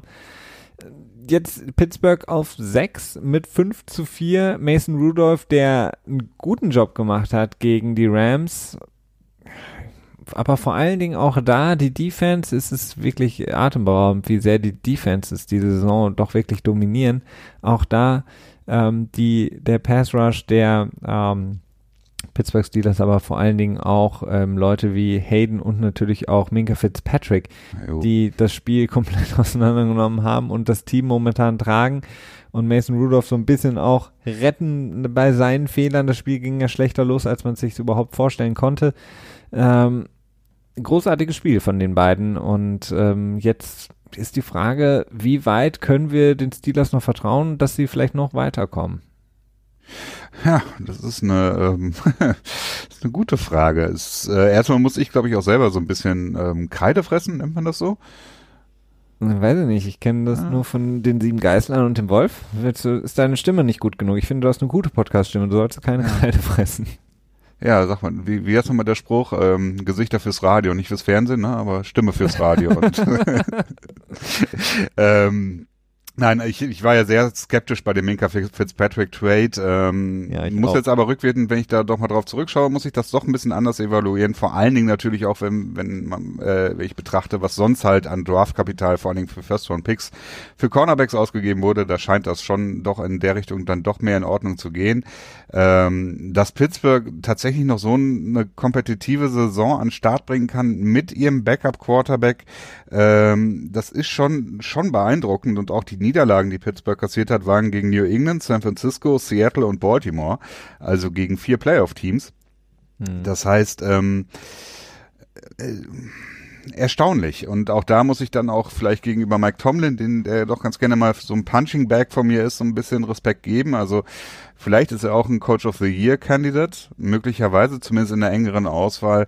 Ähm, allerdings kann ich mich auch da selber ein bisschen beruhigen und sagen, dass äh, Mike Tomlin vielleicht ein sehr guter Head Coach ist. Ähm, Ey, aber was Game Management angeht, halt eben halt überhaupt nicht. Und äh, da kann ich vielleicht dann da vielleicht ein bisschen Ehrrettung für mich äh, betreiben. Das kann, du kannst ein wenig Ehrrettung betreiben. Ich habe ja das gleiche gesagt bei dem Fitz, Minka Fitzpatrick Trade, dass ich es völlig überbezahlt empfunden habe.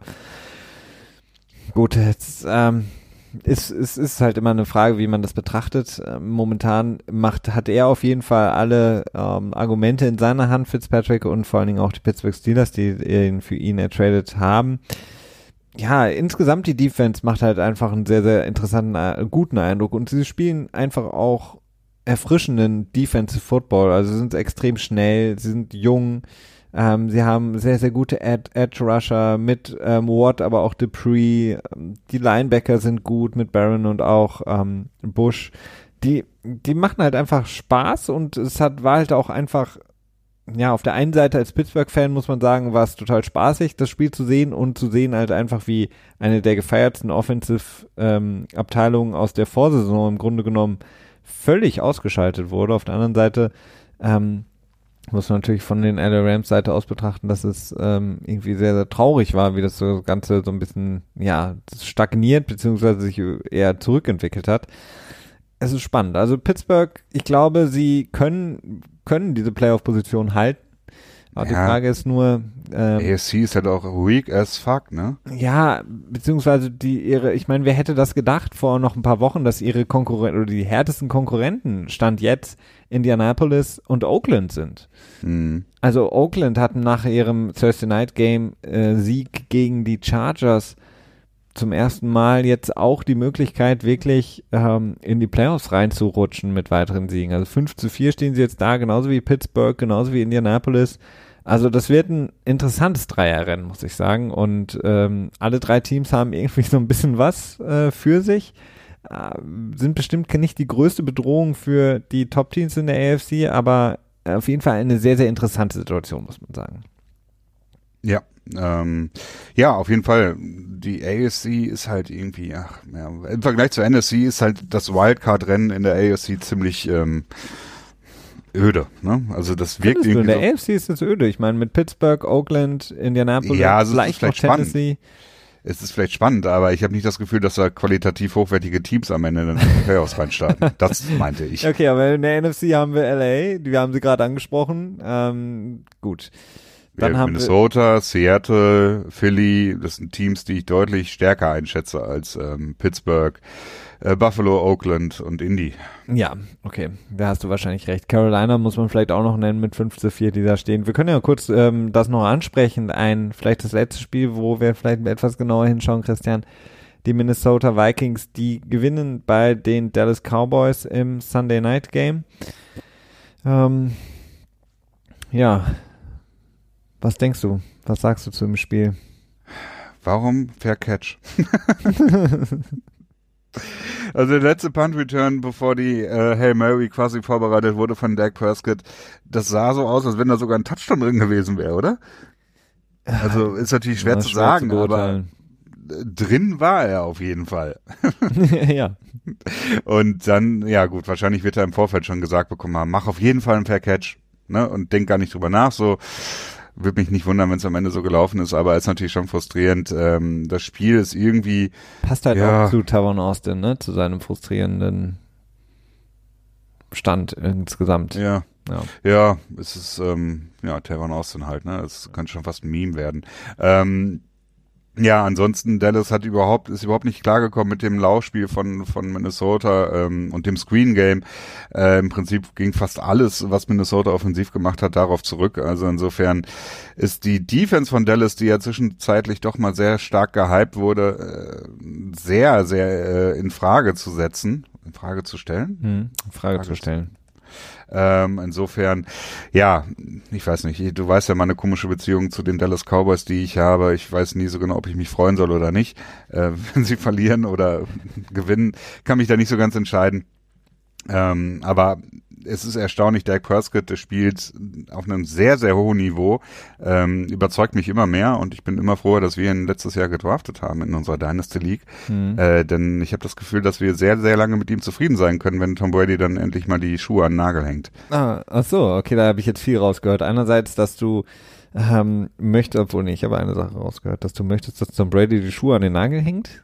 Nein, das, das ist es Zeit für ihn? Nein, ich habe nur gesagt, dass, dass wir einen, einen, einen nahtlosen Übergang haben werden. Ja, aber er hat es auch, er, Dak Prescott hat es auch ich will nicht sagen leicht, das wäre jetzt übertrieben von jemandem, der ähm, keine Ahnung hat, was das bedeutet, äh, Quarterback zu spielen. Aber ähm, es wirkte Einen guten Supporting Cast? Nein, ich, ich verstehe nicht. Ich habe manchmal den Eindruck, dass Mike Zimmer, der, der Head Coach und ja auch Defensive Play Caller von den Minnesota Vikings, so ein bisschen so ein Bonehead ist. Also sehr, sehr sturköpfiger Typ, der sein Ding durchdrückt. Ja, das, den Eindruck, den kann, kann ich bestätigen. Ähm, und ich habe ich hab es nicht verstanden, warum Mary Cooper im Grunde genommen das komplette Spiel, wenn sie nicht in ihrer Zonenverteidigung waren, ähm, Man-to-Man-Coverage bekommen hat. Und zwar ohne Hilfe größtenteils. Ich habe es nicht nachvollziehen können. Er hatte, ich glaube, 11, ja, 11 Catches hatte er für 150 Yards knapp und den Touchdown in Mary Cooper.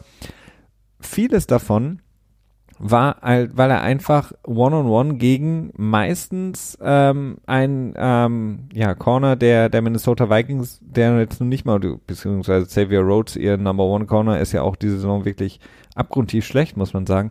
Aber warum Mary Cooper so viel ähm, One-on-One-Coverage bekommen hat, das habe ich nicht verstanden. Also ich habe mich gefragt, spätestens in der Halbzeitpause, warum Mike Zimmer sein Konzept Natürlich beruhte das darauf, äh, Ezekiel Elliott müsste größtenteils aus dem Spiel zu nehmen, indem man eben. Was sie auch geschafft haben. Was sie geschafft haben, ja. Aber dafür hast du dann eben Mary Cooper 147 Yard gegeben.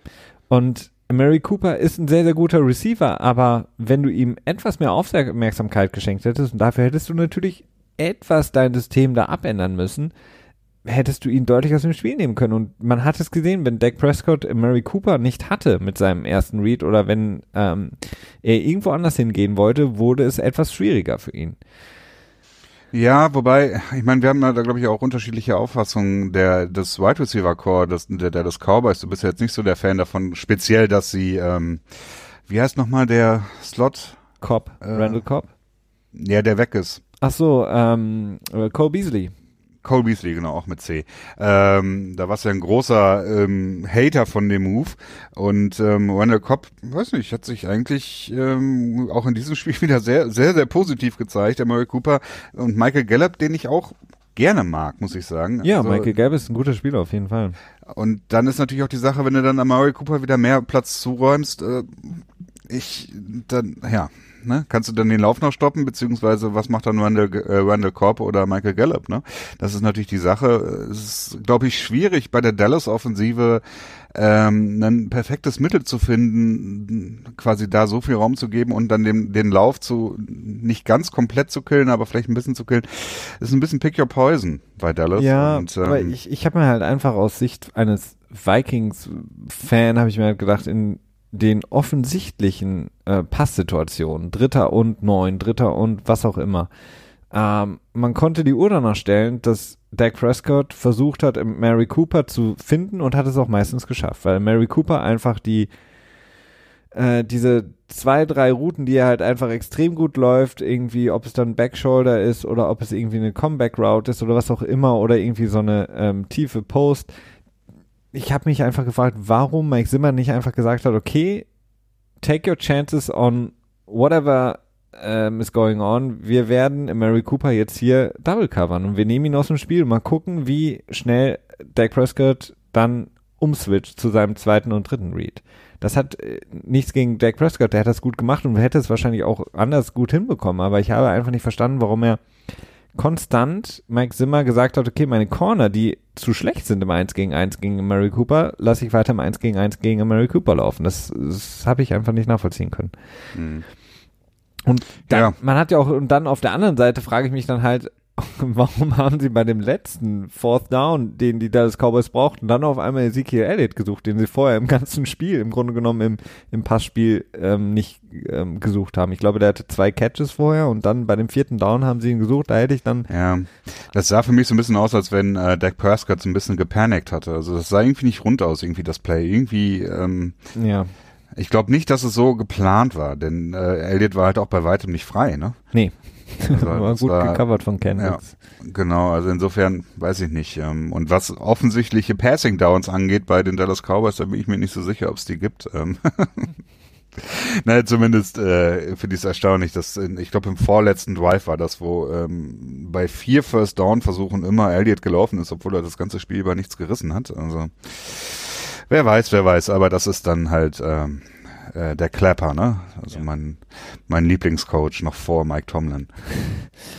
Dallas bleibt auf vier im NFC Playoff Picture, Minnesota auf sechs da eigentlich alles beim Alten, außer wie gesagt, dass Green Bay New Orleans getauscht haben in der AFC natürlich der ja, Sprung und dass, Pittsburgh. Äh, die ja. Eagles sehr nah dran sind an den Cowboys. Das ist äh, auch nicht unwichtig. Also sind jetzt wirklich äh, Gleichstand, stehen sie da und ja, also die, ja, die Eagles, die diese Woche ja äh, ihre Bye-Week haben, in der kommenden Woche gegen New England spielen werden, haben auf der anderen Seite ähm, sich so ein bisschen um ihre Spieler gekümmert in der äh, verlängerten Freizeit, die sie oh, hatten. schöner Übergang. Ja, ne, haben ihren Right Guard, äh, ihren Outstanding Right Guard, den einen der besten Guards in der Liga, Brandon Brooks, verlängert, ihm eine vorzeitige Vertragsverlängerung gegeben, ähm, 30 Millionen garantiert investiert, ähm, Christian, wenn ich das so richtig gesehen habe, 54,2 Millionen Verlängerung bis 2024. Genau, ähm, ja, es ist ein relativer No-Brainer, ne? Ja. Also er reiht sich ein in die Riege der bestbezahlten Guards, ist jetzt nicht der, der bestbezahlte per se, das ist nach wie vor der Norwell-Deal, glaube ich, von Jackson, wenn ich das richtig in Erinnerung habe. Aber ich glaube, der zweite oder dritte ist bezahlte. Äh, bewegt den Markt jetzt natürlich nicht sonderlich großartig weiter, was äh, vielleicht als wenn ich jetzt nur eine Agentenbrille aufsetzen würde, so ein bisschen frustrierend wäre. Denn ähm, dazu wäre er vielleicht doch in einem Lager gewesen, wenn er so die Bandagen ein bisschen enger äh, geschnürt hätte. Aber gut, ja, na, es ist halt so relativ Standard. Wie die Garantien genau aussehen, wissen wir noch nicht. Das ist immer die Frage, was ist Injury Guaranteed und was ist äh, garantiert gegen Skillverlust. Ähm, das wird sich dann später noch zeigen müssen, aber ansonsten mehr oder weniger so ein Standardvertrag. Pro Football Focus hat ihn als den besten Guard in dieser Saison bisher geratet. Ja viel das wichtiger. Ist halt extrem schwierig genau, festzustellen. Das ist extrem schwierig. Was viel wichtiger eigentlich ist und was viel leichter festzustellen ist, ist seine Konstanz. Er hat, seitdem er äh, mit den äh, Philadelphia Eagles in der NFL aufs Feld läuft, 55 von potenziell 57 Spielen gespielt. Das ist vor allen Dingen natürlich für einen Offensive Liner extrem wichtig, diese Konstanz und für ein Team natürlich auch. Wenn du einen guten Liner, äh, Offensive Line Spieler hast, möchtest du natürlich auch, dass er jedes Spiel spielt und wenn er 55 von 57 möglichen Spielen spielt, zeigt er das natürlich die Konstanz, die er mitbringt, ganz, ganz wichtig für, ja. für die Eagles. Ich habe irgendwie das Gefühl, dass Offensive Linemen irgendwie deutlich weniger verletzt sind als alle anderen Spieler. Aber das ist ähm, nur ein Gefühl. Ja. äh, das ist vielleicht auch einfach dieses, dieses Vorurteil, dass Offensive Linemen sind halt irgendwie harte Hunde die äh, die Zähne zusammenbeißen und äh, Offseason fischen gehen. Genau, ihre Bärte pflegen. Und einen Truck haben und Cowboystiefel und alle fahren Ford F-150. Genau. Kommen alle irgendwie aus dem mittleren Westen. da gibt es so ein Stimmt. großes Silo, da laufen die immer raus. In der, in der Offseason laufen sie immer wieder zurück. Ähm, ja. Ja, ist wahrscheinlich, wahrscheinlich, äh, doch, ich könnte mir schon vorstellen, weil du halt als Offensive Lineman ja, du brauchst halt diesen, äh, diesen, diese Cut-Ability nicht, ne?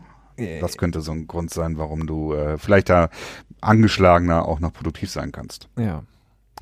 Wobei man sieht es ja so häufig, wie häufig einfach Leute auf sie drauffallen, sie unter irgendwie, ihr Knöchel unter irgendwas sich verhakt und so. Von daher, die Verletzungsgefahr ist schon auch extrem. Aber ja, klar, sie sind nicht so viel in Bewegung. Ja, das ist, ähm, ist na, schwierig davon vom, vom Gefühl äh, aus her zu argumentieren, weil Offensive Linemen, wenn die verletzt sind, natürlich auch nicht so äh, dominant im Fokus sind und dementsprechend kann man dann verzerrtes schnell, Bild schnell bekommen. Naja, egal. Die, wenn wir noch kurz in unsere ähm, kurz gemeldet Segment reinhüpfen, nachdem wir jetzt die wichtigsten Spieler abgearbeitet haben, Christian. Oh, ich habe eigentlich noch äh, ja? vielleicht eine kurze Frage an dich. Ach so, okay, ja, gerne. Ähm, Tja, welche war das? ah ja, die Giants. Ach so, die Glaubst Giants. du, dass Pat Shermer, äh, Pat Shermer nächstes Jahr noch Coach ist dort? Nein, das glaube ich nicht. Nee. Ich kann es mir nicht äh, vorstellen, die Niederlage vor allen Dingen jetzt sozusagen im Derby gegen die Jets, vor allen Dingen auch wie das zeigt mir, dass dieses Team nicht wirklich ready ist momentan. Sie hatten diese Phase, als sie ähm, Jones ins Spiel gebracht haben für Eli. Da lief es gut, dieses Spiel gegen mhm. Tampa, was natürlich so einen extremen Aufwind gegeben hat. Aber seitdem ist es doch alles wieder sehr, sehr ja, eintönig, einfältig auch teilweise. Und Pat Shermer ich kann es ist natürlich immer schwierig von außen zu beurteilen, aber es wirkt auf mich jetzt auch nicht so, als hätte er irgendwie so einen wirklichen Clou, also als wüsste er wirklich, wie man das irgendwie nochmal rumreißen kann. Also das sind auch selten so Siege, wo du sagst so, wow, krass, das war jetzt echt mal gut, gutes Coaching, guter Sieg. Ja, bei Tampa Bay und Washington, ne? Ja. und von daher, ich meine, jetzt hat man den Schritt gemacht, ähm, Eli, man hat die Personale Eli ähm, dank Shermer so ein bisschen ähm, lösen dürfen. Das heißt, er war so ein bisschen derjenige, der nach Ben McAdoo das Ganze nochmal ausbaden musste oder dann eben diesen Schritt gehen musste. Und jetzt ist es eigentlich Zeit, dass man sagt, okay, jetzt haben wir den neuen ähm, Rookie Quarterback installiert sozusagen. Er wird jetzt weiterspielen und ähm, lasst uns das Team neu aufbauen mit einem neuen Coach. Also ja, also ja. Aber immerhin haben die Giants schon sieben Siege eingefahren, nachdem sie Saquon Barkley an Nummer zwei overall gedraftet haben. ja, der ähm, offensichtlich auch nicht spielen sollte mehr diese Saison. Also es gibt ja da viele Gerüchte, dass er noch schwer verletzt sei, beziehungsweise schwer ist übertrieben, aber noch an ja, mit Verletzungen zu kämpfen hat. Das sah auf jeden Fall in dem Spiel auch so aus gegen die Jets jetzt, dass er bei weitem nicht da ist, wo er eigentlich sein möchte und sein kann, ähm, was vor allen Dingen, was diese Core Strengths auch angeht, äh, ja, also wenn er von Jamal Adams so wie in diesem wunderbaren Play so dermaßen überrannt wird, ähm, scheint er mir noch nicht bei 100% zu sein und da würde ich sagen, wenn man schon ähm, diesen Cor äh, Corner, ach Corner sage ich jetzt schon, Running Back hat, sollte man ihn so ein bisschen beschützen jetzt und äh, nicht overpacen, sondern setze ihn auf IR oder gib ihm ein paar Wochen. Alles andere macht für mich keinen Sinn. Und was ist mit Freddy Kittens? Wird der nächstes Jahr weiter coachen? Nee, das äh, kann ich mir auch nicht vorstellen. Der jetzt ich meine, haben sie acht Versuche von, von der Goal-Line gehabt und haben es nicht geschafft, einen Touchdown zu erzielen. ja, Freddy Kitchens, wir haben ja schon fast wöchentlich über ihn gesprochen. Ähm, keine Ahnung, also von seinem harten, guten Stil, wie er irgendwie die Browns neu äh, ins glorreiche ähm, Paradies führen möchte, ist sehr wenig übrig geblieben. Ich erinnere mich noch gerne an seinen Satz in der Offseason, als er gesagt hat, er schmeißt jeden raus, der irgendwelche Interna rausgibt. Er feuert jeden, der irgendwie nicht dem neuen Browns-Weg nachläuft oder ihm hinterherläuft. Er ist so planlos, dass er anscheinend die ganze Zeit zickzack läuft und die Spieler selber nicht mehr wissen, wo sie, wem sie hinterherlaufen müssen. Also Freddy Kitchens, no way. Also äh, er war offensichtlich ja auch n, nur ein okayer äh, Position Coach und ist jetzt auf einmal Head Coach. Also wer dann erwartet, dass da jetzt irgendwie viel passiert, der ja muss dann vielleicht auch einmal diese Bestrafung mitnehmen machen und äh, ein weiteres verschenktes Jahr mit diesem großartigen Kader ähm, sich eingestehen und dann eben neu suchen. Schrecklich dann auch wieder zu sehen, jetzt Kareem Hunt, äh, der wieder gespielt hat für die Browns, es gibt so viele. Tyree Kill, jedes Mal, wenn er spielt und ich ihn sehe, kann ich im Grunde genommen an nichts anderes denken. Ähm, Gleiches bei Joey Bosa, äh, muss ich immer an seine gelöschten Tweets und Instagram-Posts denken. Ähm, äh, ja, ja, Das geht mir ähnlich. Unangenehm. Auch, hast du auch die Videos gesehen, wie sie jetzt alle dann ähm, Russell, nee, war das Dak Russell Wilson? Prescott's Dak Prescott, genau. Auf Sein Hüftentanz. Ja, ich verstehe das nicht, ähm, was, warum das jetzt auf einmal so interessant ist. Das machen die Quarterbacks seit äh, ewigen Zeiten. Ich meine, Tom Brady steht manchmal in der Seitenlinie mit seinen komischen Gummibändern und macht ähnliche Verrenkungen. Das äh, sieht aus wie aus so einem 80er Jahre Aerobics Trainingsvideo. äh, äh, ja, normal. War halt im Broadcast drin und dann hat es halt Social Media Buzz bekommen und dann ja. machen Spieler das ist so. So läuft das halt. Kurz gemeldet ähm, wollten wir noch anbringen, dass die Bucks, die Tampa Bay Buccaneers, ihren Corner, ihren vielleicht ja, erfahrensten Corner in einem sehr, sehr jungen Backfield, Vernon Hargraves, ihren Cornerback, haben sie rausgeschmissen, nachdem äh, Bruce Arians ihn auch im letzten Spiel schon auf die Bank gesetzt hatte und ihm unterstellt hatte, dass er offensichtlich nicht genug Einsatz zeigt, beziehungsweise nicht bei der Sache ist Hargraves, der dann im Interview dann daraufhin selber zugegeben hatte, ja, wahrscheinlich ist das so, wollte sich dann aber bessern, wollte sich mit Bruce Arians zusammensetzen diese Woche, um das Ganze zu klären. Ähm, das hat dann wohl entweder nicht stattgefunden oder ist nicht so gut ausgegangen für ähm, äh, Vernon Hargraves. Auf jeden Fall ist er, der ja an elfter Position im 2016er Draft gepickt wurde, ähm, sehr vielversprechend damals als Cornerback und jetzt so eine Up-and-Down-Karriere hatte, auch mit Verletzungen zu tun hatte, rausgeworfen worden. Die Bucks hatten aber die Fünf-Jahres-Option gezogen, neun Millionen dann im kommenden Jahr. Ähm, heißt äh, nix. Was? Heißt ja nix. Nee, aber zumindest hatten sie vorher ein gewisses Vertrauen in ihn, beziehungsweise hatten ihn. Das ich meine, ja er ist Risiko. der erfahrenste Corner, den sie haben, ne? Ja, ja, nee, aber es ist ja kein, die, die ähm, Fünfjahresoption ist ja nur garantiert für Injury und insofern kommt es ja sehr, sehr selten vor, dass ein Spieler sich in der Saison verletzt und dann quasi äh, in der nächsten Saison auch noch so verletzt ist, zu Beginn der Saison quasi, dass er dann ähm, die Garantie auch bekommen würde. Also das ist äh, in den seltensten Fällen wirklich wichtig. Er wird jetzt auf jeden Fall ähm, mal schauen, wer, wer ihn aufnehmen wird, wenn er durchs sogenannte Waiver Wire durch saust. Ich weiß nicht, ob er aufgenommen wird, denn er hat auch dieses Jahr, glaube ich, noch vier Millionen Gehalt äh, übrig. Ich weiß nicht, ob das äh, wirklich so attraktiv ist. Also ähm, ich könnte würde mich nicht wundern, wenn er durchrutscht durchs Waiver Wire. Dann wäre er von allen zu haben, beziehungsweise dann können alle ihre Fühler ausstrecken. Ähm, mal schauen, was dann passiert mit Vernon Hargraves. Ansonsten haben wir nur noch so ein paar kleine Verletzungsmeldungen eigentlich, Christian. Äh, die Vikings, ähm, Josh Klein, ihr Guard, hat sich eine Gehirnerschütterung zugezogen, äh, was mit Sicherheit ihn auch für ein paar Tage, vielleicht auch Wochen, wir wissen nicht genau, ähm, ähm, ja, rauswerfen wird aus dem Geschehen. Die Dallas Cowboys, Jeff Heath äh, verletzt mit einer Schulterverletzung, Marshawn Lattimore von den New Orleans Saints hat sich verletzt gegen die Falcons mit einem Hammy für die Falcons, ach Entschuldigung, für die New Orleans Saints jetzt natürlich nicht unbedingt sehr, sehr gut. Er war jetzt in dieser Saison ihr bester Corner. Jacoby Brissett kann wieder zurückkommen äh, für das kommende Spiel, nachdem Brian Hoyer nicht wirklich überzeugen konnte. Nicht wirklich ist nicht auch wirklich. Also und, sehr freundlich äh, ausgedrückt. Wer wirklich überzeugen konnte, Ryan Fitzpatrick ist der neue Starting Cornerback, Quarterback für die Miami Dolphins für den Rest der Saison. Und die ähm, Indianapolis Colts wiederum testen momentan gerade die Free Agent Kicker, weil die große Ära des äh, Adam Vinatieri, nachdem er wieder einen Extrapunkt verschossen hat, könnte zu Ende sein. Ja, nachdem er zu vor ein paar Wochen noch rausgeredet wurde, als er quasi schon mehr oder weniger durch die Blume und auch relativ offensichtlich gezeigt hat, dass er in den Ruhestand gehen will, wurde er ja noch wieder rausgeredet, aber ähm, tja, er scheint sein Zenit ähm, endgültig überschritten zu haben und ähm, naja, ihm kann es eigentlich auch egal sein.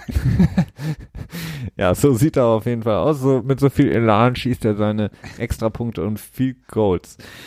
Ähm, das so, so viel dazu, Christian, zu dieser Woche. Ähm, wir können natürlich kurz mal nach äh, vorne schauen, Woche 11 mit extrem spannenden Begegnungen. Ähm, jetzt diese Woche dachte man ja, eigentlich ist es alles so eindeutig, aber dann wurden wir eines Besseren belehrt mit den vielen Überraschungen. In der kommenden Woche haben wir dann die Pittsburgh Steelers und die Cleveland Browns in einem Thursday Night Game und dann in der am Sonntag selber ein ganz, ganz wichtiges Early Window Game Houston gegen Baltimore. Ganz spannend. Und dann im Late Window sozusagen, ähm, schon von dir angesprochen, New, New England Patriots gegen die Philadelphia Eagles, sprich das 10.25 Uhr Spiel dann. Und ähm, ja, das ist eigentlich so das, wo, wo auf jeden Fall alle Augen sich drauf richten werden, denn das hat extreme Playoff-Implications, beide Spiele, die ich jetzt gerade angesprochen habe. Ja, ähm, wobei, ja, ich weiß nicht, die Eagles enttäuschen halt stark, ne? Ich weiß nicht, ob das dann deswegen so ein, so ein Prime-Event ist oder ob das nicht eher daran liegt, dass wir quasi zu den Patriots halten. Aber klar, Texans Ravens wird ein sehr interessantes Spiel werden. Da wird sich sicherlich auch für Down the Line einiges entscheiden, äh, was Playoff Seeding angeht und ähm, das wird sicherlich der Fokus sein an dem Abend. Ähm, aber wenigstens gibt es auf jeden Fall in beiden Slots Spiele, die äh, ich gerne sehen will. Das war doch in dieser Woche nicht ganz so. Wer glaubst du gewinnt Houston Baltimore? Uh, das ist schwer zu sagen. Ich, ich Tipp wünsche einfach, mir was so ein dein Gut Feeling. Ich sage, wo spielen die? In Baltimore. Ah, dann gewinnt Baltimore, glaube ich. Und New England at Philly? Ähm, das gewinnt New England, glaube ich. Und würdest du als Executive von NBC Sports gerne aus dem Sunday Night Game rausflexen? Denn das Sunday Night Game ist Chicago Ja, erst bei den LA Rams. Ja, aber diese, diese Primetime-Games sind irgendwie schon lange keine Primetime-Games mehr, sondern immer eher so Restaurante. Was? Jo. Naja. Ähm, kleines Stat zu Primetime Games zum Abschluss.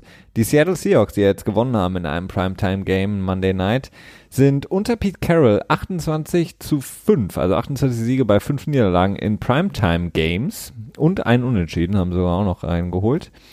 Ähm, sie haben noch drei Primetime Games in dieser Saison gegen die Eagles, die Vikings und die Rams. Das heißt, ähm, gute Aussichten für die Seattle Seahawks, die viele nach dem Sieg jetzt im Monday Night Game gegen die San Francisco 49ers auf der Liste ganz, ganz oben haben. Das war's von unserer Seite, Christian.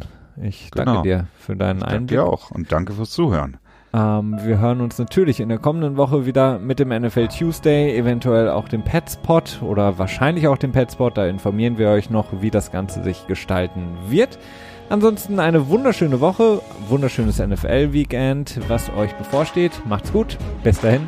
Ciao, ciao.